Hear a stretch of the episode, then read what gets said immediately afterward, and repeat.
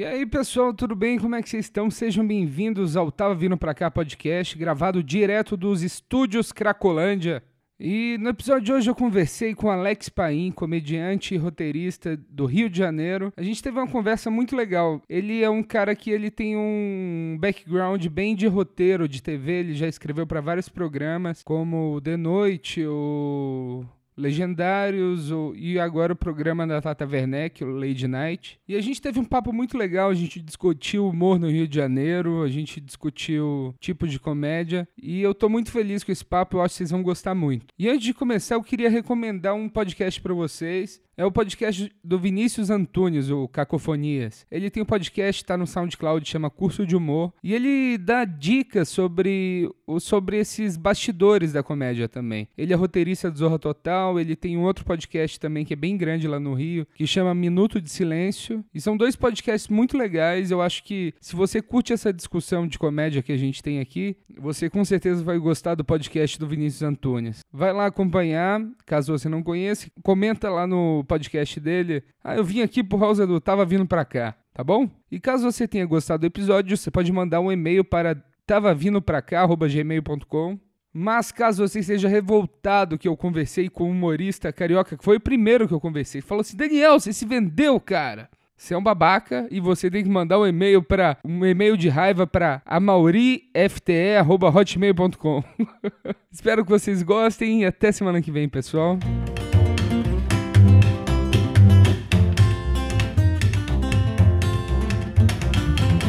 Tava vindo pra cá e, e fui numa lanchonete, fui no, fui no fast food aí da vida, né? Aí, aí pra comprar um refrigerante, aí falaram, não trabalhamos com coca. E eu respondi, também, né? Você não tem qualificação para trabalhar na Coca-Cola. Cara, tem muito restaurante que não tem isso mais, né? É, esse Cê... negócio de não, não, tra, não trabalho com coca. Não trabalho com coca. E eles falam com uma raiva, né? É, não, assim, não, ah, não trabalhamos com coca. É, é tipo uma, uma galera anti-Pablo Escobar, né? É... Não, não, trabalhamos com coca. É tipo quando eu sou fumante, eu peço, pergunto se alguém tem isqueiro e a pessoa olha pra mim e fala assim, eu não fumo, cara. É, é. Só um não já bastava. É, o cara explica, não, eu não fumo porque isso causa câncer. O cara começa a falar várias coisas, né? Mas me diz, cara, você começou a fazer stand-up, você é do Rio, E você começou a fazer stand-up no Rio mesmo, no Rio, é, começou no Rio, né, no Comédia em Pé. É, o, no, no Rio foi o seguinte, porque o Comédia em Pé, né, foi, foi o primeiro grupo lá do Rio, praticamente, né... Do Brasil até, né? Do Brasil, é, até eles colocavam isso. O, quando o Mansfield, até você conversou com o Mansfield, ele, ele explicou a história até, ficou mais esclarecida para mim, até que o, eles começaram tal, depois eles deram uma parada e o e o, o, São, São Paulo aí veio com o clube da, da comédia stand-up, depois o Comédia em Pé voltou com aquela formação mais clássica, né? Que foi o Cláudio Torres, Paulo Carvalho, o, o Porchat e o Caruso, né? Aí quando eles começaram nessa, já nessa formação, eles fizeram uma. Tinha aquela parte do Open Mic que eles chamavam de, de mico aberto e uhum. tal. E aí foi, foi, a gente foi, eu fui da primeira geração de Open Mics lá do Comédia em Pé, né? Eu, eu, inclusive, eu acho que eu tenho esse título. Eu sou o primeiro vídeo no YouTube de Open Mic. Já é um título que eu vou colocar. Eu é posso um colocar. bom título, um bom título. gravado de telefone, de, gravado de câmera digital. De Nossa. câmera que tirava foto. Aquela cybershot, é, né? É, que um amigo meu filmou, assim, tá, tem um borrão amarelo ali, sou eu fazendo esse primeiro. Esse, esse, e, essa, e, essa, e essa geração, assim, teve uma primeira geração que fez, que, que veio do Open Mic do Comédia Impact, foi o Nigel.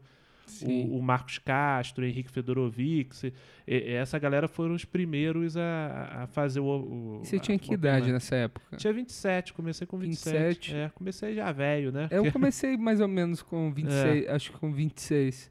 É... é, eu tinha 26, na verdade. Foi 2007, mas ainda foi em maio, assim, ainda não tinha feito aniversário. e o que que... Você cursou o quê? Você, eu fiz jornalismo. Você fez jornalismo mesmo. Chegou é. a trabalhar na área? Cheguei, cheguei a trabalhar. Fiz, trabalhei em alguma, alguns lugares, mais com assessoria de imprensa, né? E, e também eu, eu, eu, cheguei a trabalhar na Globo.com, eu fazia a cobertura do Big Brother lá, atualizava para o site do Big Brother. Caramba! Tinha umas, tinha umas notícias incríveis lá, tipo, o Max foi escovar os dentes, que eu fiz.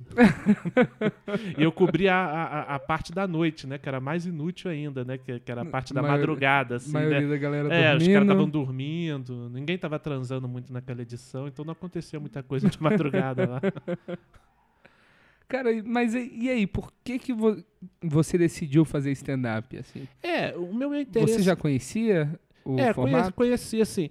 O meu, meu interesse sempre foi por humor em geral, né? Eu, eu quando tinha 14 anos, eu, eu, eu comecei a fazer um jornalzinho, tal, quando era moleque. A minha referência principal eh, foi, foi o Cacete Planeta na época, tal, né? Porque eram os caras na época, né? Sim. E eu queria ter uma trajetória parecida, lançar um jornal, depois ser redator e depois ter o meu programa na TV com o meu grupo, tal. Eu sempre tive essa ideia de ter um grupo.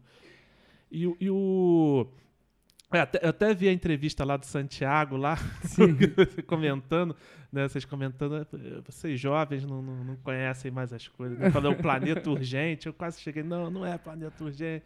Era o, era o Planeta Diário, né? Que era o, o jornal que lá. E a Caceta Popular, né? Eu era fã, eu, eu já eu curtia o Caceta antes de ser modinha e antes de deixar de ser moda. É que eu, eu já li a revista. Meu pai, né? Comprava de vez em quando, assim. Aí uma vez a gente foi. Ah, eles lançaram uma revista que era meio que uma. Eles trouxeram pra cá uma tradução do, da revista do Fred Krueger. E eu era fã do Fred Krueger na época. Uma tal. revista É, inteira é, pro revi- Fred Krueger? Era uma historinha em quadrinhos do Fred Ah. Krueger em duas edições que eles fizeram tal. E aí atrás tinha os anúncios das camisetas, né? Que eles vendiam as camisetas da caceta. E meu pai já comprava eventualmente, assim. aí quando ele viu que eu curtia, assim, aí a gente foi pro sebo, comprou um monte de, de caceta popular antiga tal. E aí eu comecei a querer fazer também, assim, jornal de humor tal. Aí eu fiz, quando era moleque, um, um jornal chamado Clarim Diário. que era o jornal do Homem-Aranha, né? O, ele, o Planeta Diário era do Super-Homem e tal, né? Era referência ao jornal do Super-Homem. O meu era referência ao jornal do Homem-Aranha. E aí chegou até vender em banca lá no Rio, assim. Sério? Vendeu é, em banca? É, te colocou em banca. Meu pai patrocinou e tal. Eu Ah, fiz quando eu sim. tinha uns ca- 14 para 15 anos e tal. E depois eu juntei com, com os outros. E tinha uns outros caras mais velhos, que eram os caras da Zona Norte do Rio. Eu sou da, da- era de, de Copacabana, da Zona Sul e tal. E tinha uns caras da Zona Norte lá do, do Meia, né? Que é esse bairro tão bem recomendado por Paulo Gustavo, satirizado por Paulo Gustavo no Vai Que Cola. Ele tinha uns caras no MEC que faziam um jornal chamado Cão Chupando Manga. Que também é, eram outros caras querendo ser cosplay do Cacete Planeta também. E aí eu depois eu- juntei, mas só que os caras eram bem mais velhos que eu, os caras tinham uns 30 e poucos anos tal. E eu comecei a. O, o meu, né? Meu pai falou: não, o primeiro já deu, né? Já, já paguei o primeiro, isso aí não dá dinheiro, lógico que não. Não é. Aí eu fui comecei a colaborar com os caras. Os caras tinham uma coluna no jornal lá do Rio, que é o O Povo, que era um jornal, que era um jornal Espreme Sai Sangue lá do Rio. que era, tinha, tinha uns caras com cabeça degolada tal, e tinha uma coluninha de humor lá. Ele- ele- eles, eles conseguiram uma- fazer uma coluna de humor lá do Cão Chupando Manga. Aí eu comecei a participar da coluna com os caras, então a gente publicava toda semana tal. Pô, que legal. E, e saiu esse jornal também deles, né? E o jornal deles teve uma fase que eles que eles resolveram fazer um jornal pornô também, que chamava O Buracão. Nossa.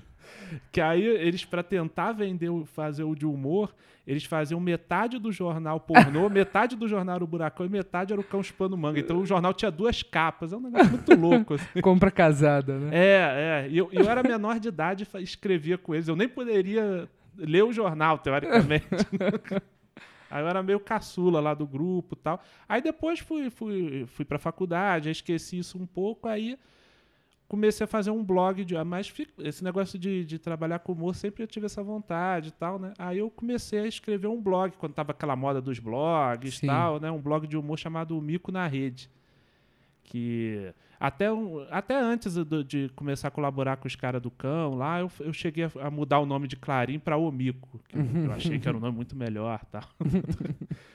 e aí o, o- fiquei fazendo. Aí eu fiz esse blog, esse blog cheguei a fazer. Tinha, não sei se você lembra dessa fase dos blogs que tinha um negócio de troca de banners tal. Ah, lembro demais. Então, Já troquei banner. É, eu trocava banner com Jacaré Banguela na época. Tipo, aí comecei a conhecer os caras aí, né? Os, os blogueiros e tal. Até teve uma ação lá da Antártica que fizeram com a Juliana Paz, que, que o meu blog participou junto com o Banguela, com o outro Pô, lá. Recebeu até patrocínio no não, blog. Não, não, tinha patrocínio, era, era ir pra, pra Boca Livre ali, ah, né? Sim. E aí de falar como é que foi a festa lá. O, e o Banguela fez o troço totalmente profissa, né? Veio de, ele ainda morava no Mato Grosso, ele veio do Mato Grosso, aí filmou a porra toda, fez edição. A gente botou duas fotinhas no blog. aí tinha eu, ele, um, uns outros dois blogs lá do Rio. Todos esses blogs acabaram, só o Banguela que, que continuou tal. E aí, quando surgiu o stand-up, foi, foi, uma. Foi uma ah, vou, vou tentar. É, era, eu, eu, era eu já escrevi, eu falei assim: ah, não sei se eu, se eu consigo fazer também, né? Eu, eu, sempre tive essa, essa ideia meio do caceta, assim, né? Como eu não sou ator, não sou nada, sempre pensei assim, ah, pô, se os caras do caceta começarem escrevendo ter um programa na televisão e atuam daquele jeito, eu acho que eu também consigo também. Não, com, completamente, né? Que as pessoas, elas imaginam que um comediante tem que ser um cara também que fale muito bem, que atue muito bem. Ele, é. ele vai aprendendo a fazer isso da maneira é, dele, né? É, exatamente. Tem, tem um pouco isso. Vai aprendendo com o tempo, né? Eu, eu acho que o cara, quando ele é, ele é autoral, assim, ele vai conseguindo fazer do jeito dele e as pessoas vão comprando, assim, né? Sim, Se ele tem sim. boas ideias, né? E aí eu falei, ah, stand-up era um negócio que eu tinha interesse também. Eu comecei, falei, pô, não, ainda não tem no Brasil. Na época que eu, que eu pensei, né? Eu achava que ainda não tinha. Aí depois que eu comecei a ver o Clube da Comédia, comecei a ver os vídeos do Clube da Comédia, falei, ah, mas isso é em São Paulo, ainda não tem no Rio. Aí eu vi que tinha um comédia em pé. Aí... Ah, mas, no, mas é na Zona Norte, não é na Zona Sul. na, e pior que era na Zona Sul, né? e quando eu fui lá no Comédia em Pé, ainda era pequeno. Eles faziam no, no Laura Alvim, que é um teatro lá, que é uma casa de cultura lá do Rio, que tinham dois teatros. Tinha um, tem o teatro maior e eles faziam numa sala menor, que era a sala Rogério Cardoso, que era homenagem ao Rogério Cardoso e tal, né? E aí tinha um lugar, era 50, cabia umas 50 pessoas, mais ou menos, tal. Aí foi legal. Aí eu fiz lá uns, uns opens. E como, como no Rio não, não, tinha, não tinha nada fora o Comédia em Pé, os próprios opens que foram se unindo para fazer os, os, os grupos lá do Rio, né? E como que era? O, o Mansfield, ele falou um negócio no, no, na entrevista que tem com ele aqui no podcast, que eles falou, ele falou que eles tinham até uma cartilha, assim, de tipo... Ah, do que sim. tem que fazer para ser stand-up. É, tinha o dogma. É, porque, na verdade, isso aí... Tem, tem, tem uma treta né, aí do Comédia em Pé, de origem, do... Ai, meu Deus, o nome daquele... De, de, o cara que... Um cara que é... Fernando Ceilão. Né? O Fernando Ceilão foi que começou a fazer. Foi o primeiro cara a fazer stand-up, acho que no Brasil foi o Fernando Ceilão. Talvez o, o Diogo Portugal e o Bruno Sim. Mota ali separadamente também. O Fernando Ceilão já fazia uns shows lá no Eu não Rio. Tá? conheço ele. É, o Fernando Ceilão é, é, é, um cara que ele é mais diretor, ele é um cara todo mais metido autoral. Ele é um cara meio que hoje os novos stand-up, assim, um pouco tal. ele, ele é ator, tal, também diretor. Ele faz muita coisa pro Canal Brasil. E ele, ele fazia ele fazia uns shows solo já. E parece que teve um projeto que aí ele resolveu chamar o, o Cláudio Torres Gonzaga e o Paulo Carvalho, que foi, foi essa fase anterior que o, que o, que o Mansfield até te contou e tal. E eu acho que ele, ele foi na época do, do Lars von Trier, que saiu aquele filme Dogma. Sim que é aí que, que o Lars von Trier fez uma regra de cinema independente tal, fez criou o dogma com várias regrinhas do que seria o cinema independente tal na época que é, eu não... lembro disso. É. Aí o que o, o Ceilão fez foi uma paródia disso, brincando com isso. Ah. E depois, para, aí colocou isso nesse, no, no início do Comédia em Pé tal. E parece que o Aí depois, quando, quando eles já fizeram com essa outra formação, já sem o Ceilão tal, aí o, Cláudio, o, o, o Comédia em Pé já colocou meio como uma, uma aproveitou essa ideia e uhum. colocou já como uma é, com mais regras mesmo tal, mas parece que originalmente foi mais uma, uma paródia ao, a, ao negócio do Lars von Trier. Cara, né? eu queria muito ver, ver, ver essa lista, cara. É, eu acho que tem, tem- não sei se está até hoje no ar o site do Comédia em Pé, não sei Ah, se ainda tinha, tá. Tinha, tinha. tinha dentro do site do Comédia em Pé tinha essa lista, que é aquele básico mesmo, que não pode, eh, não pode personagem, eh, não pode figurino, tem que ser piada autoral, que, que muita gente critica hoje falando, ah, que que ah, pô, não, o que importa é as pessoas rirem, não sei o quê, mas eu acho que foi importante no início para estabelecer o gênero É, mesmo, para diferenciar. o gênero, né? Hoje que já está diferente, hoje que, que, né, que já está estabelecido que o stand-up já é um gênero como personagem, como o cara que conta piada e tal. Aí hoje eu acho que já estão mais os shows de humor. Aí as pessoas até já sabem reconhecer, ah, esse fez stand-up. Até hoje eu acho que o público não sabe muita diferença, né? O público, mas acho que já. Não, o- uma coisa que eu. o comediante já pode se Sim. definir, né? como- Sim. Uma coisa que eu descobri, que eu achei interessante, no Brasil aqui a gente sempre faz aquele negócio de levantar a mão aqui. Quem nunca veio no show de stand-up? É, é, Ah, vou contar uma piada, vocês têm que rir. é. Todo é. mundo faz Eu vou isso. voltar. Eu vou voltar. A- As mulheres mostram a teta. Mas eh, aí eu perguntei num fórum de stand-up sobre isso. Eles falaram que, tipo, quando o show não é num comedy club, os caras têm que fazer isso também. Tipo, nos Estados Unidos, eu achei que era um negócio muito brasileiro, sabe? De Ah, ter é? que explicar. Ah, mas nos Estados que é um Unidos ainda show? tem que explicar o que é Ainda tem que stand-up. explicar, cara. Que, que é um show de stand-up que as pessoas têm que prestar atenção. Então eu e- vou morrer ouvindo essas aberturas de MC. Eles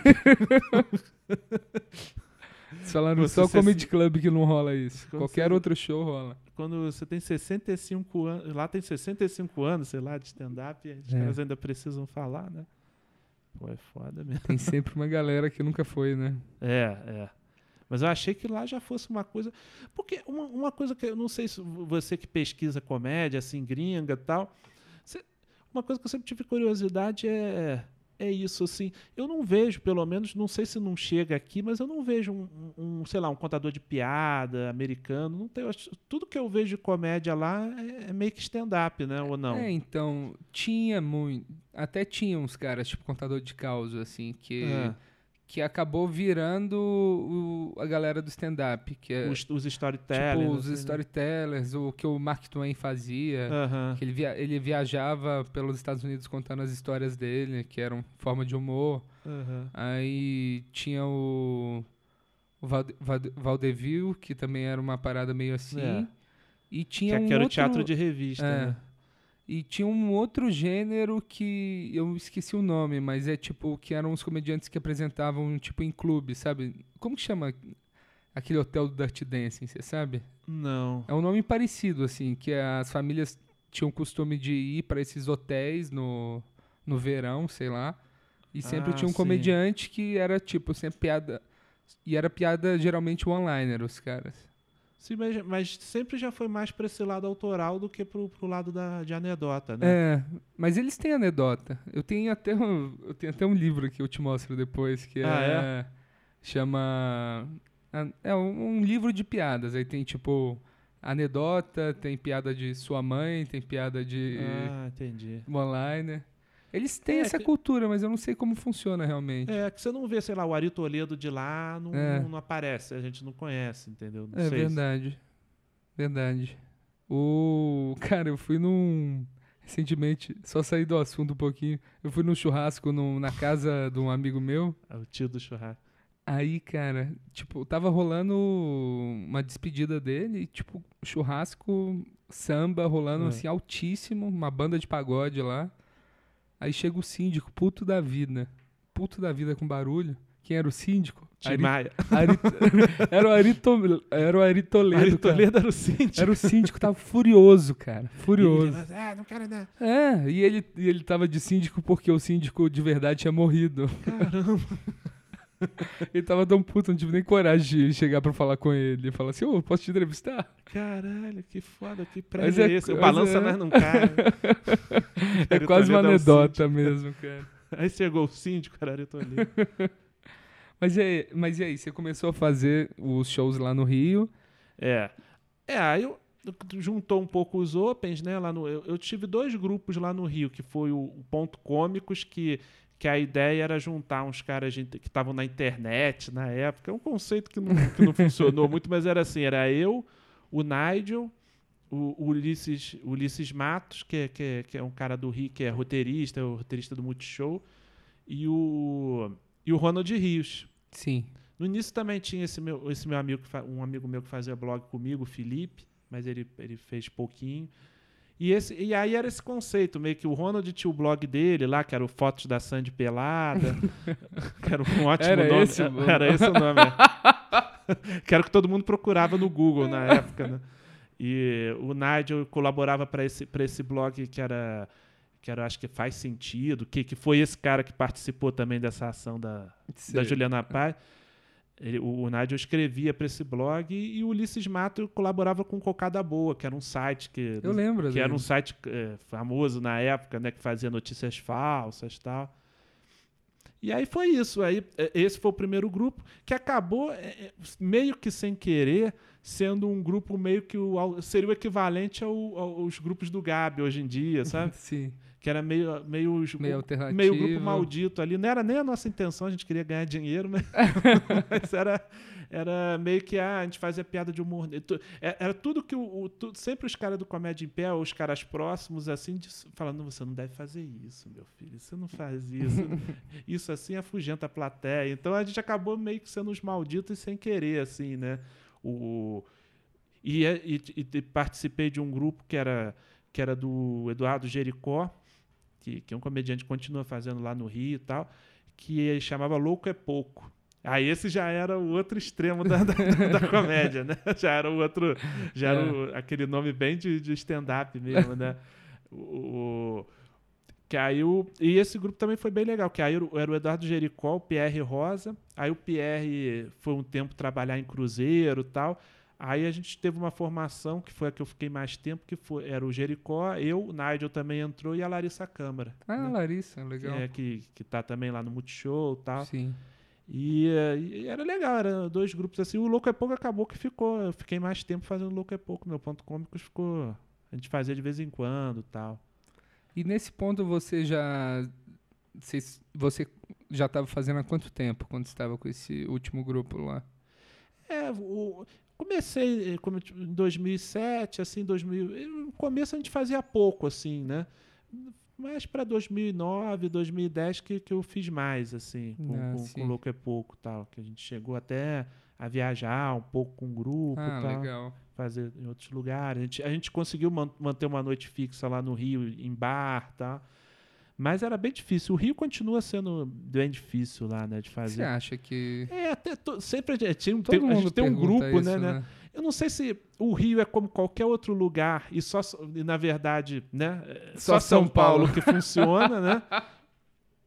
Eu acho que o Rio tem essa cobrança a mais pelo Rio também ser o eixo, né? Porque fala o eixo, Rio São Paulo, então porque se funciona em São Paulo, por que, que não funciona no Rio, né? Mas acho que o Rio é mais como qualquer outro lugar que, que não funciona tanto como São Paulo. É, uma teoria que o pessoal fala muito é, é a questão de não ter pego em bar, né? Que, que o stand-up, a base mesmo é o bar, né? Para poder fomentar, né? Ah, E eu acho que o Rio nunca pegou em bar porque te- tem um lance um pouco da cultura do carioca de, de não assistir coisa em bar, o cara querer ir pro bar para conversar, tá? O bar tem muita mesa de, de rua, assim, né? Não sim. tem essa cultura que em São Paulo tem dos- do, cara assiste. Já tem uma tradição aqui do cara ir assistir espetáculo de música mesmo, assim, do cara. Não, não só do cara da música ao vivo que ninguém tá É, ligando não pro é cara, só mas ambiente, mas o cara né? é, não é só som ambiente, é do cara mesmo ir ver um cantor mesmo lá, um cara que tem um público dele e tal, vai lá, então. E depois teve o Terça Insana, que pô, meio que levou teatro pro bar, e aí foi, né? é, montou a cama meio que pro stand-up também. E, e no Rio não pegou, e o Comédia em Pé, que foi o grupo forte, assim, já foi logo pro teatro. Então acho que o, o Rio também, o stand-up comedy meio que virou sinônimo do comédia em pé. Até por ser Hum, essa tradução sim. lide- literal, né? Teve até noites de stand-up lá no Rio que o pessoal chamou, anunciava show de comédia em pé. Assim, né? E aí ficou muito forte o comédia em pé, uma marca muito forte, então tinha um status meio de peça mesmo, como, como É, quem, então, quem fosse ver isso- o Cócegas, como quem fosse ver Isso, uma é um- peça de isso sucesso. não é um negócio bom, né? tipo, é bom por um lado, mas por outro É. lado, não cria aquele negócio, ah, vamos tomar uma onde? Vamos tomar uma e assistir um show de stand-up. É, não, não, não aconteceu no Rio do cara, ah, tá tendo stand-up, vamos ver quem. Sem se importar muito com quem Sim. tava. É, o pessoal ia ver o show do Comédia em Pé mesmo tal. E, e tiveram tentativas, né? Teve o Sindicato da Comédia, que também. Que era do Marcos Castro, também, que, que também foi, foi open, também é o Marcos Castro, é, o Fedorovic, fizeram o Sindicato da Comédia. O, o Felipe Absalão foi o que mais se aproximou lá de fazer uma noite que ele, ele o Felipe ele nem foi open, ele já começou como convidado mesmo no Comédia em Pé. E ele pegou o teatro lá no Rio Forte, que era o Teatro Miguel Falabella, Sim. que é um teatro que é dentro de um shopping. O, o- me fugiu agora o nome do shopping. mas Um shopping que é o maior shopping lá da, da Zona Norte do Rio, né? Então todos os bairros da Zona Norte vão naquele shopping e tal.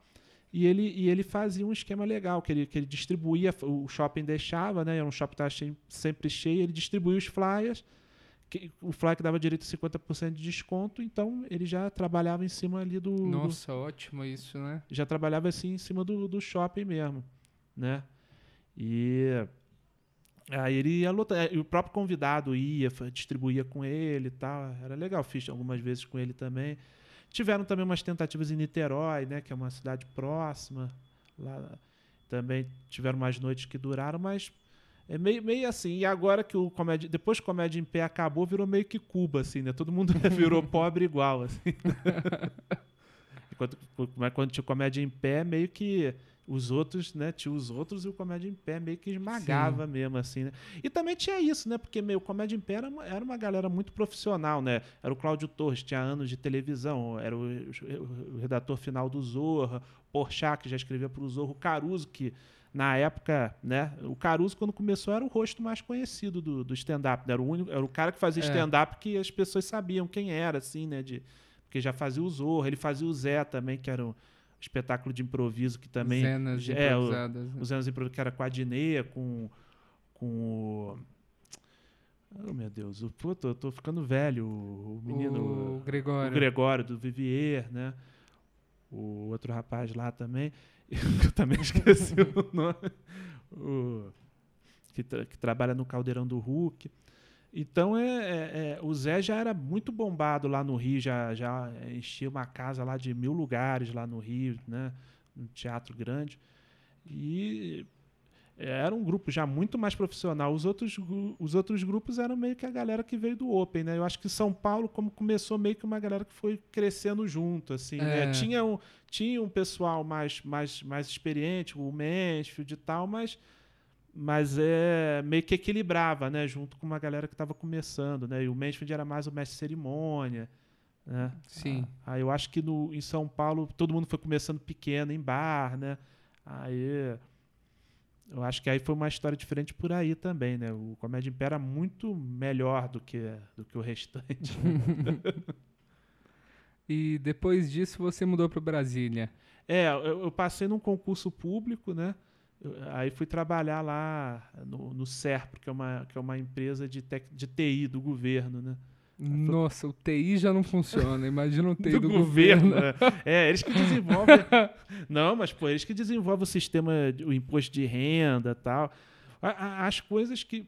Você vê, é, esse imposto de renda e, e- e urna eletrônica funciona aqui mais do que nos Estados Unidos. Você vê que quando o governo É. tem interesse, quando é uma coisa para ele, funciona Quando bem. é algo que vai, vai, vai ganhar recurso, né? Vai É, quando vai beneficiar de alguma forma, funciona bem, assim. E você vê que nos Estados Unidos ainda, é- ainda tem papel ainda, né? Aqui não, que já é 99, já é, É. 100% eletrônico e tal, né? Então, mas, mas lá eu, eu- passei no concurso, mas eu, eu, eu era da área de, de, de- de comunicação, né? Porque Sim. eu- como jornalista, que eu te falei, né? Eu trabalhei mais com assessoria de imprensa. Eu já vi que eu não, que eu não curtia muito jornalismo. O jornalismo foi mais pelo seguinte, como eu fazia jornalzinho quando era moleque, aí eu me interessei por, por jornalismo. Achei que a faculdade que tinha a ver comigo era jornalismo, né?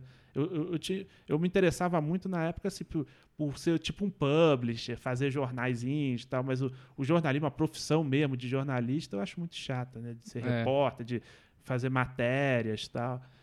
E aí acabou, acabei indo. Aí, ah, vou fazer concurso, porque para mim tanto faz. Tá, tá, tá trabalhando com assessoria de imprensa, tá trabalhando em redação. Até melhor assessoria de imprensa que eu trabalho menos, né? ainda mais pro governo, né? Aí eu passei nesse concurso e fui morar em Brasília. Mas é, aí trabalha, nem era a área fim da empresa, né? Era, a gente trabalhava na comunicação interna da empresa, fazia revista lá. Da, da, da. Mas eu fiquei um ano e meio em Brasília. Só fui para conhecer minha mulher, né? Que está aqui. conhecer ela lá. Oi, Lala. Dá um, dá um grito aí. Oi. e aí conheci ela, ela lá. E um ano e meio depois eu, eu me chamaram para trabalhar no Legendários, né? Para ser roteirista e tal. Aí, pá, eu, eu, eu fiz muito stand-up lá, em, lá sim, em Brasília, sim. né? Eu, eu fui quando, a, quando meio que a cena lá estava começando a, a, esquentar, assim, a se fomentar, né? É, eu, eu, eu, cheguei, tinha uma, uma noite que era o Edson do Avi, né? Que é um comediante de lá que também faz improviso e tal. E era ele com o Ricardo Pipo, né? Do, do Melhores do Mundo.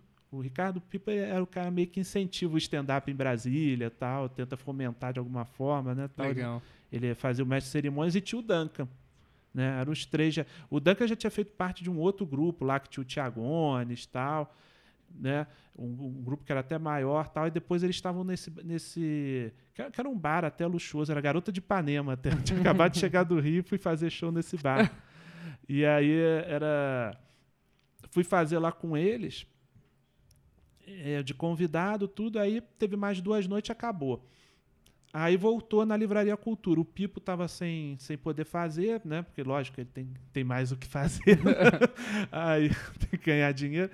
E aí o Pipo. Aí saiu o Pipo, aí me chamaram. Aí começou, a gente começou a fazer umas noites na Livraria Cultura, no Teatro da Livraria Cultura. E era tipo um teatro grande? O Santiago falou desse. É, desse... É. É, o, o, da Livraria Cultura era um teatro de 200 e. É tipo esses teatros que tem da Livraria Cultura mesmo daqui. Do, era no Shopping Guatemi de lá. Ah, legal. Era o teatro da Livraria Cultura. 200 e poucos lugares, né? É, era o shopping que, que pagava o cachê da gente e tal e era de graça para o público, né? É, era no horário do almoço, distribuía as senhas e acabava rápido, né? Às vezes, pô, teve, eu lembro que e, e, e, trazia uma galera boa, trazia. Pô, fazer show sem ter que preocupar com o é, público e não, e era sempre ótimo, assim, era sempre, sempre muito bom lá, assim, o público era, era, era curtia muito, ia até porque tá, não pagava, acho que o cara estava mais feliz, né? Mas pô, tinha teve o, tiveram vários convidados. Sempre vi um convidado de fora, né? Éramos nós três e um convidado de fora. Aí foi o Cortez, o Hélio de la Penha,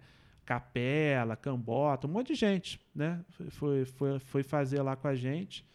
E quando tinha, sempre que tinha, tinha lá a propaganda do convidado e tal, aí Sim. esgotava em, em, alguns minutos, assim, né? E o pessoal pegava a senha lá e tal. Foi, foi bem legal. Lá em Brasília e tinha. E, e, eu participava dos outros grupos que, teve, que tinham lá. Né? Aí o Sete Belos começou a fazer a noite deles também, né? Que é o Sete Belos Convida. Que está tinha... ativo até hoje, né? É, não, eles pararam parece que há pouco tempo. Ah, é? É, tem umas duas semanas, parece que eles encerraram a noite lá, que eles faziam num bar tal. Mas bom, vão continuar no teatro também, né? Porque eles são uma companhia de. Lá tem essa tradição, por causa do Melhores do Mundo, de companhia de comédia, né? Ah, legal. Mas o Sete Belos foi dessas companhias, porque tem o Melhores do Mundo, G7, né? Tudo, hum. tudo é, é, é são companhias com o nome se achando foda, né? Melhores do Mundo, G7. Tem um que é Os Fantásticos, tem, tem todo, tem, todos os nomes são assim, lá Sete Belos, né? Todos... Verdade, não tinha pensado nisso. É, mas é, virou uma tradição, né? Mas o Sete Belos foi que foi dessas companhias que resolveu fazer stand-up também, né? E tinha um grupo também lá falando nisso. Então começou a fomentar muito. Aí vieram os Opens, o Santiago foi um dos primeiros, né? Tal. E montou uma cena legal em Brasília lá. Pô, bacana. Aí você veio para trabalhar de roteirista. Né? E você já tinha trabalhado de roteirista antes? Não, foi a primeira vez. Eu, sempre, sempre eu tive essa sim, vontade, sim. né, tal, de já tinham, já tinham feito alguns convites, assim, que não fecharam tal. E quem me trouxe foi a, foi a Mel Maher. Ah, Mel? É, ah, que, que foi assim, que o, o, Legendários no início, não sei se você sabe, né? Os roteiristas eram o Maurício Meirelles, o Léo Lins e a Mel Maher. Não sabia. É, tem, tem essa, é porque, porque tem também uma história, né? Que parece que o Danilo ia fazer parte do Legendários, aí ele que indicou os três. Né? Ah, né? legal. Aí o Léo foi o primeiro o Léo foi o primeiro a sair, né? Foi pro, foi pro Agora é Tarde. o Maurício depois saiu, foi pro CQC e a Mel ficou sozinha. Aí ela precisava de, de, roteirista. Aí até uma vez que ela foi lá em Brasília, fez, fez no Sete Belas, eu fui, tava de convidado também, ela falou, não, pai, pô, não quer, não quer ser roteirista lá, não sei o que lá. Aí, aí me chamaram. E você nem hesitou, que tipo, você era funcionário é, público, é. né? É, tive minhas dúvidas e tal. É que, é que, na verdade, quer dizer, na prática eu era mesmo, assim, porque é, é, é tem uma denominação diferente, mas é que, que é empresa pública, tá? porque eu era regido por CLT, né? Eu não era estatutário, no sentido ah, de que eu, que eu te, tinha direito à estabilidade, pro, sim, sim. assim, juridicamente falando, né? Mas na prática, ali eu acho que ninguém era mandado embora, não. Precisava fazer algo muito errado para ir. Eu, eu lembro que que tinha uns caras mais loucos que eu sabia da história, que tinha um cara que foi meio que afastado, assim, que o cara treinava tiro ao alvo em casa, assim, São as coisas que. em casa! É. Sentado atira... no sofá. É, atirava, na, atirava na parede, assim. E parece que o cara tinha mania de perseguição. Ele, ele botava um espelho retrovisor na baia dele para ver quem estava chegando. Ah, isso aí eu compartilho, hein? Eu, eu teria... Você já fez isso? É, não, eu é... não fiz isso, mas eu teria isso, porque você tá numa, num lugar que passa muita gente. Cara. É um lugar hostil, né? Que é uma empresa. Uma empresa, exatamente. Mas é, é, assim, eu acho que esses caras extremos tinham algum risco. no meu caso, que eu fazia as coisas normal tal, não, não, não teria problema, né? Eu tive. Eu acho que eu gozaria de uma estabilidade. Sim. Mas aí, é, eu falei, pô, a minha chance de né, aí para São Paulo e também eu estava tendo um, um, crescimento assim de, no stand-up também. Eu vinha muito para São Paulo fazer show no comedians, nos lugares. Sim, já, aqui. já era um comediante profissional, né? É, já fazia bastante assim, o pessoal curtia, né? E aí vim para São Paulo, tal, né? Lógico, quando você vem para São Paulo, aquele ritmo de quando você morava fora não é a mesma coisa, né? É. Porque quando você vem, você faz três sessões no Comedians, né? Porque pra, até para aproveitar a sua vida, o pessoal te marca em tudo. Agora, quando você já está aqui, do, do, do, você, você né, faz parte do bolo, assim, faz né? parte do bolo. Mas é o lugar que tem para você fazer comédia, assim, para você trabalhar com isso, é São Paulo, né? Porque eh, tanto espaço em TV como espaço para shows, tudo é aqui. Então, eu falei, ah, vou, vou arriscar, vamos ver o que, que vai dar, né? Eu, eu pelo menos vim para vou, vou, ter um, um, um, trabalho mais ou menos fixo lá, né? Que já é ótimo, né? É, eu já não, eu não vou vir na, eu não viria na doida assim só para fazer show assim. Como tinha a questão do legendários, aí eu eu falei, pô, mesmo na dúvida eu vim, assim. e trabalhar com o Marcos Mion foi legal? Foi, foi, foi legal. Todo mundo fala do, do Mion meio assim, né? Mas não, o... é que ele era um cara que eu gostava muito, assim. Não, quando... eu também sempre curti Aí muito ele foi... melhores, os piores clipes. Até o, o, programa dele na Band eu achava muito bom, assim, o, o, o Covernation, não, Covernation foi que ele fez depois é. o... Como é que era o nome, meu Deus? O... Na Band, como que era? Era... Pô, me deu... Cara, hoje eu tô, eu tô esquecendo muito as coisas. É... Poxa, era, era um nome meio. É, enfim, era o que tinha o Corvo tal, tinha o Peppa Filmes. É, aquele o programa Corvo, era... eu lembro disso. É, que era o Vesgo, né?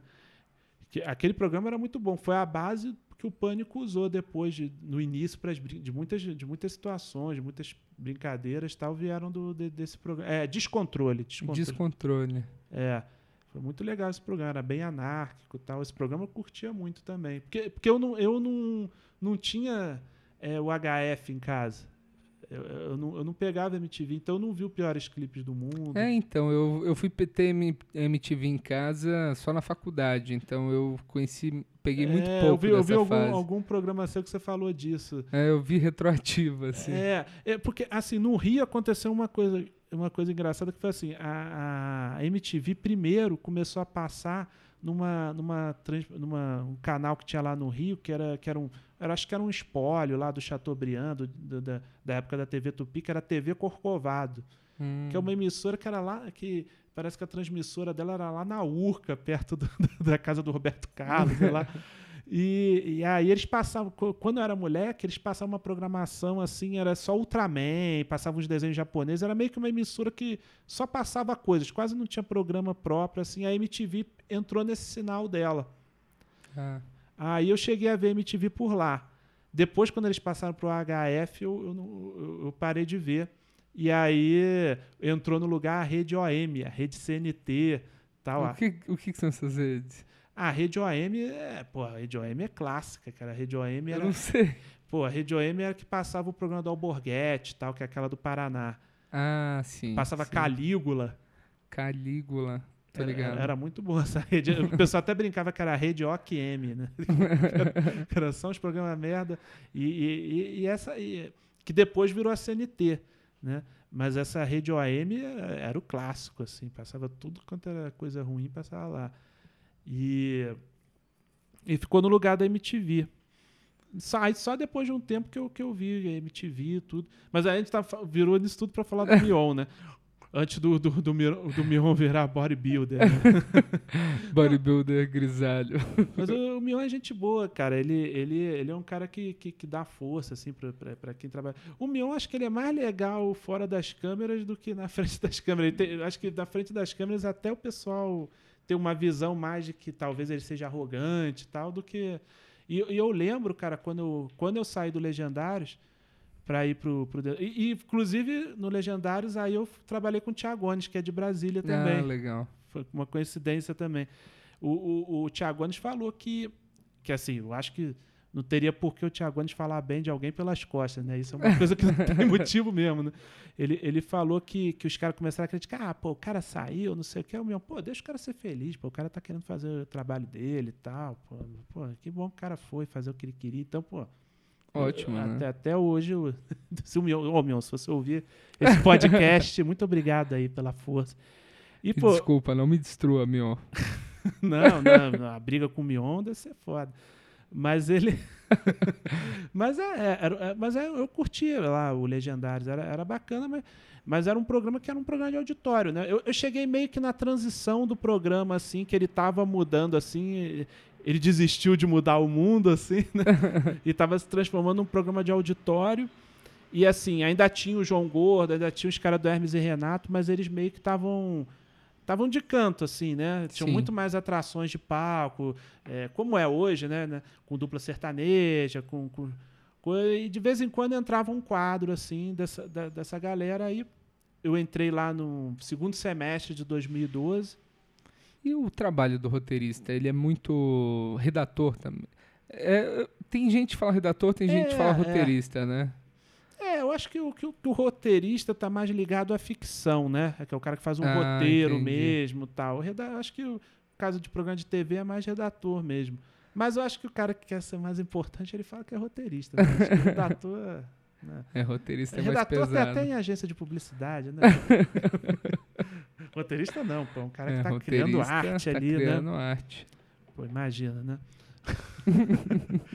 Pô, tô escrevendo pro Hulk Magrelo, porra.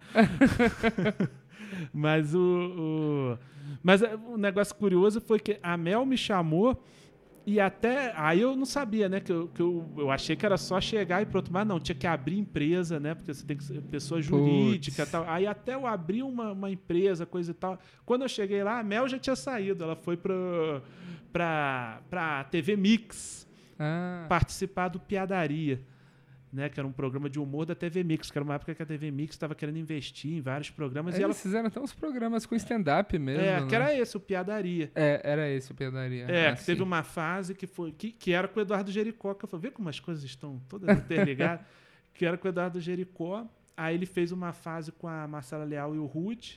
Aí os dois saíram, foram pro SNL, um projeto bem sucedido. Muito bem sucedido. Aí veio a Mel fazer com, com, com o Jericó na época que eu fui pro Legendários. Foi, foi mó doideira, mó dança. E o Tiagones acabou entrando antes de mim, né? O Tiagones estava já em São Paulo, trabalhou pro CQC, depois foi pro, pro Legendários. É, que é um mercado que ele parece ser muito fechado, né? O de- É, é. E... Todos são, né? Um pouco essa, a- essa parte de criação, né? É, talvez, talvez. É que existe algum tipo de portfólio, alguma coisa para um cara que nunca escreveu nada para TV e queira entrar? Tipo, hoje em dia que tem stand-up, é mais fácil mostrar seu talento em escrever piada, né? É, eu acho que o stand-up é um caminho para você mostrar também, como, como tem YouTube, tem, tem vários caminhos, assim, né? Eu acho que quando de repente as pessoas se interessam, assim, você começa a fazer contatos, assim, as pessoas curtem o trabalho que você faz, tal, pode ter uma possibilidade de acharem que você se encaixa em algum tipo Sim. tipo de porque eu acho que é uma que talvez tenha uma tendência muito boa aí de, de de writing room, assim, né? De, de ter roteiristas assim com diferentes experiências de vida, que ainda não tem tanto no Brasil, mas acho que já estão tentando implementar um pouco mais. Que o, eu estava conversando com, com o Banguela outro dia, que ele estava lendo um livro sobre o, a sala de roteiro do, do Third Rock, né? Do, da, da, da Tina Fey, Sim. né? Que ali eles procuravam assim, ah, um personagem que é um cara mais da quebrada, então vamos chamar um comediante que é um cara da quebrada, porque ele vai saber fazer piada que tem mais a ver com a realidade desse cara mesmo, sem cair no estereótipo, não é tipo Sim. O, o sei lá, o Manuel Carlos, Manuel Carlos nem é, Manuel, mas sei lá, o Manuel Carlos escrevendo sobre o cara do subúrbio, não, ele não sabe. O Manuel Sim. Carlos, acho que ele é até honesto nesse ponto, que todo mundo é do Leblon na novela dele, né? Mas o Agnaldo Silva escrevendo sobre o cara do Nordeste, assim, eles logicamente o cara vai, vai ter uma visão mais restrita ali do negócio, né? Sim, sim. Então, aí, por exemplo, ah, tinha um cara que é um cara universitário, esperto do. Um cara de Harvard. Isso. Aí, pô, chamava um comediante que era de. que estudou em Harvard, entendeu? E eu acho que isso é legal. Isso, isso pode ampliar nesse sentido, né? De, de repente, um cara que é de stand-up ir para o roteiro, né? Tal. Que eu acho que os primeiros, os primeiros que, de stand-up que foram para o roteiro são os caras que eram, de certa forma, chamavam mais atenção pelo texto, né? pela forma sim, que escreviam, que é, que é o Léo Lins, o Maurício, a Mel, eu, o Duncan. Então, o Nigel, né? O Nigel que teve até uma trajetória bem parecida com a minha também, né? Fez no Rio e tal, aí veio para São Paulo ser, ser, roteirista, né? Também. Sim. Então, eu acho que... Mas eu acho que isso pode abrir esse leque nesse sentido, assim, né? De repente um programa também que na TV que os caras querem se comunicar mais com o público de internet. Aí chamam um cara tipo Cid, né? Que ele, ele escreveu pro. O Cid do Não Sabe, escreveu pro Adnet. Acho que vai abrindo esse leque, né? De certa forma. É, isso. isso... Fora os roteiristas profissionais, né, os tradicionais mesmo. Sim, eu tenho curiosidade de conhecer esses caras também, sabe? Tipo, é. que tem uma galera que trabalha muito tempo nisso e você não conhece. Você Tipo, a impressão que eu tinha é que antes do stand-up, eu jamais conheceria alguém que já escreveu pra TV, sabe? Sim, é. Talvez. E. Mas... Talvez, é, porque antes eu acho que era é. muito aquele negócio de mandar texto pros caras, até Sim. ver se o cara te, gosta de você. Como também para aparecer em frente às câmeras, né? O cara mandava uma fita cassete, às vezes até uma fita gravada pro, pro cara. E as oportunidades eram muito mais limitadas, né? Sim, sim. Hoje em dia, não. O cara pode ter um um blog de sucesso, um canal de sucesso, uma coisa assim que automaticamente faz com que se interessem pelo cara, né? Uma coisa que eu acho que deve ser difícil de ser roteirista, redator, é, é quando você escreve uma piada que ficaria boa no seu set e você tem que decidir se você vai dar para o apresentador ou o Mion vai fazer ou eu vou fazer. É, eu acho. Assim, é, eu não tive tanto esse negócio porque eu acho que a maioria das pessoas que eu escrevi eram pessoas que assim que muito diferentes. Tem, tem um perfil muito diferente do meu, assim, eu jamais me imaginaria fazendo aquilo, assim, entendeu? Então eu, eu tento pensar como o cara escrever da, naquela linha dele. Eu acho que talvez o cara mais parecido comigo, assim, que realmente a, a, piada que, que ele fez eu poderia também ter feito, assim, de certa forma. Até já dei uma. Até botei uma piada minha do meu set para ele, foi o Danilo. Ah, que é? o Danilo é um tipo, sim, tipo de stand-up dele, o tipo de coisa é um pouco parecido com o meu, nesse sentido de ser um cara do setup punch, né? De, não é o cara de, de performance, coisas e E... É. Aí eu, eu, acho que tem, tem uma, uma, uma embocadura bem parecida, assim. Sim, sim. O Danilo, sim, eu acho que tem piadas que eu, que eu que eu acabaria, que eu poderia também fazer, que eu, que eu entrei. Mas mesmo assim eu não ficava em dúvida. eu mandava mesmo. E a cobrança nesses pro, como para um roteirista, que tipo eu trabalho com, com publicidade, eu tenho essa cobrança uhum. por algo criativo, mas não por algo criativo e engraçado. Né? Tipo, essa pressão de, cara, isso não tem graça. Ah, isso aqui, você tem que deixar isso mais engraçado. E você olha e fala É, assim. eu ah, acho que a cobrança é até o cont- Eu acho que o que frustra mais, o que pode frustrar mais no início pro, pro roteirista na TV é, é ver a quantidade de coisas que não tem graça que acabam tendo que ir pro ar. Entendeu? a gente quer até fazer uma coisa mais engraçada do que a que, do que, a que vai, mas por uma série de, de, de questões. Né? Desde restrição, eh, de- de- desde passar censura. por muita gente. É, desde censura, a, a égua, a, várias, a vários fatores, né? São N fatores, assim. Porque tem muito, tem muito uma coisa engraçada, assim, que, que, que acontece, assim, quando, quando as pessoas sabem que eu escrevo para algum lugar, sei lá, fala assim, pô, melhor aquele programa lá, assim, como se, como se o cara fosse ter esse poder, assim, você sabe? vai chegar lá, ô Danilo, É. pessoal, reúne aí. O rapaz me- chamou, me É, disse pra é. melhorar, você tem que mudar isso. É, acho engraçado assim, os caras falam, como é que pode? Os caras do Zorra, dá uma melhorada naquele Zorra total lá, não sei o quê. Mas o, o- o programa é daquele jeito. Será que o, o cara realmente acredita que, sei lá, os caras contrataram pra fazer tipo um Monty Python e os caras faziam o Zorra total daquele jeito porque eles só conseguiam fazer assim, entendeu? É. Não, o direcionamento do programa é aquele, tá? Você tem que trabalhar dentro daquele direcionamento E que é um o programa, programa que funciona daquele jeito. É. e Imagino tudo deve envolver pesquisa também, né? Sim, lógico. Eu lembro que tinha uma pesquisa de mercado que uma a, a moça, a diretora de marketing lá da Record, uma vez reuniu com a gente para falar do Legendários, que até concorria diretamente com, com Zorra Total, né? E chegou lá que o perfil de público do Legendários, assim, o público fiel, eram meninas, né? Adolescentes de 17 anos, assim, classe CDE, né? Meio que o público que o Mion tinha na, na MTV, só que mais popular, né? Sim, ele, ele, sim. ele pegou. Era o público que ele tinha adolescente, só que era adolescente de classe A e B, né? Meninas, e passou a ser da- das classes mais populares, né? Esse era o público mais fiel, de mulheres tal, e também mulheres mais velhas um pouco. Sendo que a pesquisa que, que apontou qual que é o perfil do, do telespectador do sábado à noite é homem, classe D acima de 40. Que você vai olhar é o perfil do Zorra Total, né? Que é aquele, aquele humor mais antigo, né? E humor mais masculino também, mais antigo e popular, né? Então você vê que a Globo foi no perfil que é o principal e construiu um programa em cima disso, né? É. E, e até acho que foi uma ousadia da parte deles de reformular o Zorra, né? Por uma questão mesmo, acho que mais É, de imagem. Reformularam completamente. uma né? questão mais de imagem do que de audiência, porque o antigo dava muita audiência, né? E É, a- tudo que está sendo feito na TV está sendo porque tem audiência, né? É, não, mas, mas você vê que eles tentaram trabalhar uma outra coisa. Não foi só uma questão de audiência, porque pela audiência o programa estava se mantendo, né? Mas uma questão É. de imagem, de, de, preocupação mais para o futuro, né? Porque a- até quando aquele tipo de programa, né?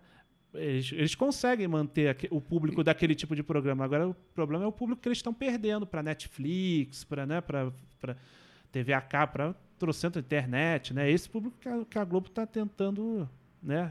Ele- Sim. eu acho que TV já estagnou naquele negócio, né? A Globo sempre vai ser a primeira e, e os outros canais também pararam na, naquilo. Não, não vai mais aumentar o público de TV, né? A tendência É agora reduzir, é buscar né? o, o- tentar se transformar numa outra coisa para esse novo público, né? Aí, mas enfim, porque eu tô, tô falando um monte de coisa aqui. Não, cara, eu, eu acho bem interessante isso, porque é uma visão que eu não conheço. Tipo, eu já li livros sobre roteiro de TV, assim, mas Aham. tudo americano e não tem muita coisa aqui. Eu tenho esse interesse de saber como funciona, como que é. E eu acho legal que agora você tá. Você trabalhou nessa última nessa temporada, tá passando agora do Lady Night. Isso, isso, foi. E que é um programa que tá muda vai mudar o gênero, né? Porque eu acho que, pra mim, cara, o- um, um grande acerto do Lady Night foi que construíram um programa em cima da personalidade Sim, dela. É, eu acho que todo talk show, todo late show, né, tal, a- é parte dessa premissa, né? Sim. Eu acho que, o que, por exemplo, se você for ver bem, o Danilo, o programa dele também é em cima da personalidade dele, é um programa de zoeiro, assim, de cara da, de cara da turma do fundão, tem essa característica ali bem forte no Sim. programa. o programa do Porchat também tem um pouco a personalidade. Talvez o do Porchat seja o, o que Porchat, tenha um, eu acho pouco que ele tá menos muito a contido. É, é porque o Porchat, eu não, eu não sei, depois a gente debate o Porchat em si, mas eu ainda não tenho uma, uma, uma, definição assim, mas talvez seja o que tá menos a característica ali dele, né? O, o Bial é um programa que tem a cara dele também, tal, que, que lógico que o Bial tinha que apostar mais um, num programa informativo, até por ele ser um jornalista, tal, sim, né? Sim. Além de ser um contraponto aos outros, né? Os outros dois que que fazem um programa mais para divertir mesmo, né? Se ele é. fosse, além dele fazer de, de, dele ser mais do mesmo, se ele fosse fazer isso, né? Ele ia fazer muito pior, né? Ia fazer o que ele a linha dele mesmo. E, a Data, e o da Tatá é um programa mais assim. Eu acho que não só a questão da personalidade, mas é um programa mais centrado nela, né? Na, é. na, nela dar o show do programa, né? Dela ser o show do programa, independente do convidado. Assim. A entrevista ela acaba nem sendo é. tão profunda, né? É, é mais exatamente. O... É mais o. E, e, por outro lado, nessa segunda temporada, se você comparar com a primeira, assim, pelo menos por enquanto, assim, do que tá. Você vê que, que ela tá, tá, tá rolando mais o bate-papo mesmo, tá tendo um pouco mais de talk também, assim, Sim. assim, tá tendo, os entrevistados estão conversando, ela tá ouvindo mais, os entrevistados está conversando mais tal. É, já não tem mais tanto. A gente até fez vários quadrinhos né, ao longo do, da entrevista, como na primeira temporada, mas quando não ficava tão bom assim, a gente só colocou, só a edição só fica mesmo o filé mesmo, né? E, e abrir e na conversa a Tatá tem uma, uma característica muito forte assim, que eu acho que, que vai ser um diferencial dela como apresentadora tal, do talk show, que ela consegue fazer os caras falarem coisas assim naquele clima que ela põe de, de ser, Sim. né, até dos games, tal de falar coisas que, que você não vê os caras falando para outros lugares. Não os caras se abrindo pro Bial, não é, falariam. Sim. Até para os que são humoristas mesmo, você não vê os caras se soltando tanto. O Neymar, o Neymar na entrevista, você, você chegou a ver o do Neymar. Do Neymar eu, eu assisti uns trechos, mas não entrevista. É, o do Neymar teve umas coisas que chamaram a atenção, que ele, ele, ele deu entrevista, falou da, da, do filho dele, né, quando ele descobriu que, que, que ia ser pai e tal. Ele não falou. Eh, tudo sempre tem aquela coisa protocolar, né, do jogador de futebol, de falar meio que aquela fala decorada, não. Sim. Ele no, no programa ele se sentiu à vontade e falou assim: É, foi foda a primeira vez, né? Eu não esperava. Eu falei, fudeu minha vida tal. e depois, aí depois falou, não, mas depois aí foi a melhor coisa, pô, a melhor coisa ter meu filho e tal. Que é a reação que, é. que, que as pessoas têm, né? Qualquer. É, qualquer filho que você não está esperando, o é. pai vai ter essa reação, né? E aí foi, eu achei que foi, foi. Nesse sentido, acho que a Tata tem um diferencial muito forte. Teve, teve um. Eu acho que isso nem vai pro ar, talvez for, vá pro ar com bastidor. Teve uma vez que. Teve algum problema técnico lá que eu não lembro qual era. E a Tata ela não gosta de deixar parado, né? O, o, ela acha que a plateia esfria, ela não gosta de deixar a plateia esperando acontecer alguma Sim. coisa. Aí ela começou a interagir com a plateia, ela pegou uma senhora e começou a conversar com a senhora, não sei o que e tal. A senhora começou a contar da vida dela e contou que o marido traiu ela, que não sei o que. Aí ela foi, fez, ela, ela eh, tinha um outro velho na plateia, ela juntou os dois, os dois se beijaram. Isso tudo ela só fez para distrair ali, enquanto. Caralho. Assim, sei lá, acho é um, é um dom, assim, é um dom, conseguir fazer certeza. as pessoas se, se abrirem dessa forma. Não assim. tem um animador de plateia, no, uma pessoa que faria isso ao invés dela? É porque já estava gravando, né? Já ela tava... já estava em cena ali, Sim. ela, ela o, e, antes de começar, o próprio Marcão faz umas brincadeiras com a ah, plateia, legal. Mas aí, enfim, mas é um programa que está sendo bem legal assim. E também como ele é de temporada, né? É, tá viralizando muito, né? A parte do especialista também o pessoal curte bastante, tal. Eu, eu, eu, tenho um dos melhores empregos do mundo que é escrever as perguntas do especialista. Ser um dos que escreve as perguntas Não, do especialista. Caralho. A gente caralho. tem um grupo lá no WhatsApp que, que nessa hora todo mundo manda, né? Um monte de pergunta lá. Porra, que massa, cara. E, e o, no, no que diz respeito da, do seu stand-up, tipo, o que você está planejando agora? Você está programando um solo? Você está rodando circuito? É, pois é. O stand-up eu tenho. Eu tô, eu tô com um projeto assim. Eu tô. Sabe o que eu estava pensando outro dia, cara? Que eu, eu acho que eu não faço stand-up estrito senso, assim. Eu faço stand-up lato senso. Assim, stand-up no sentido de que, ah, eu sou, um, sou eu mesmo fazendo piadas da minha autoria. Mas eu não sou um stand-up estrito senso no sentido de o cara que faz as observações do que acontece tanto no dia a dia dele. Eu, prefiro, eu sou mais uma terceira pessoa. Eu gosto mais de fazer piada com notícia, Sim. com coisas que eu, que eu observo, que não necessariamente eu sou um participante ativo daquilo, assim, né?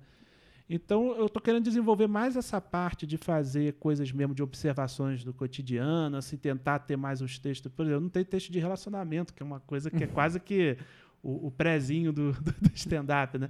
Então, eu quero fazer isso, mas eu quero fazer um show mesmo de, de humor, assim, que eu, que eu fale de notícias, que eu, que eu, que eu co consiga enfatizar mais essa, esse meu lado, assim, né? E, e, ter, essa, e ter também essa parte para o é circuito e tal.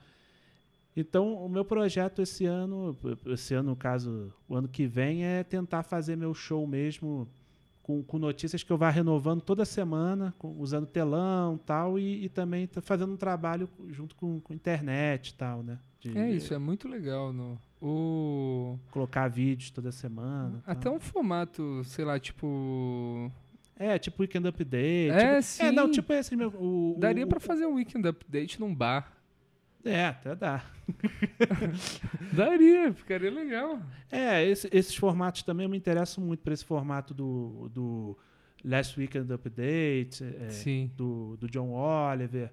O... Do Jim Jeffries, você tem assistido? Ele, ele tem feito uns. Cara, o Jim Jeffries está com um que está muito bom. Chama Jim Jeffries Show. Mas também é nessa linha meio Nessa de, linha, de, olhando para a câmera. De telejornal, é. assim. É, eu, eu curto muito esse formato, assim que, o, que o Gregório acabou fazendo também, sim, né? Tal. Sim. Mas eu acho muito legal o, o Bill Maher também, né? Que, tá, que faz aquele. O, o do. Como que chama? É, Bill Maher é da, ele faz na HBO, né? É, o da HBO também. É, o é. John Oliver também, né? Que é aquele. O, o Real Time. Real Bill. Time with Bill é. Maher. É, esse formato também acho bem legal. Então eu, eu tenho visto muito esse tipo de formato e quero fazer alguma coisa nesse, nesse sentido também, assim. Mais como eu, eu me vejo mais como um humorista do que, um, do que como um cara só do stand-up. Assim. Sim, eu, sim. eu tenho muito mais interesse em criar coisas para humor em geral. Estou fazendo agora as participações no Pânico também, que é uma outra linguagem que eu, que eu não conhecia, assim, fazendo até personagem e tal, né? Às vezes eu participo lá do Master Trash. Faço muito lá o Tá no Lar, que é aquele que o pessoal. Aí já é um, uma pegada Aí mais já é mais disso que você. É. É, Você gosta também, é. né? De comentar. É, exatamente, que aí comenta os uh, vídeos da TV e tal. Então, tô, tô, tô, experimentando várias coisas aí, né? Então, mas meu interesse mesmo é, é produzir humor, assim, várias plataformas e tal. E stand-up é uma, mais uma linguagem, é que, uma eu, linguagem. Que, eu, que eu gosto também. Ah, do caralho. É, a gente chegou aqui no. Já chegou no limite, né, cara? Não. Deu uma hora aqui agora. Caralho. O. Você quer divulgar alguma coisa? Ah, pô, vou divulgar então minha, minha página no Facebook também, que eu vou investir mais nela esse, esse ano também. É Alex Paim no Face, Paim com M. Alex Paim no Face, aí eu tô, tô botando, eu vou botar bastante coisa lá, bastante conteúdo lá. E aí, ah, quem quiser, tá, tamo lá. Ah, muito obrigado então. Não, tava vindo pra cá. Eu tava vindo pra cá.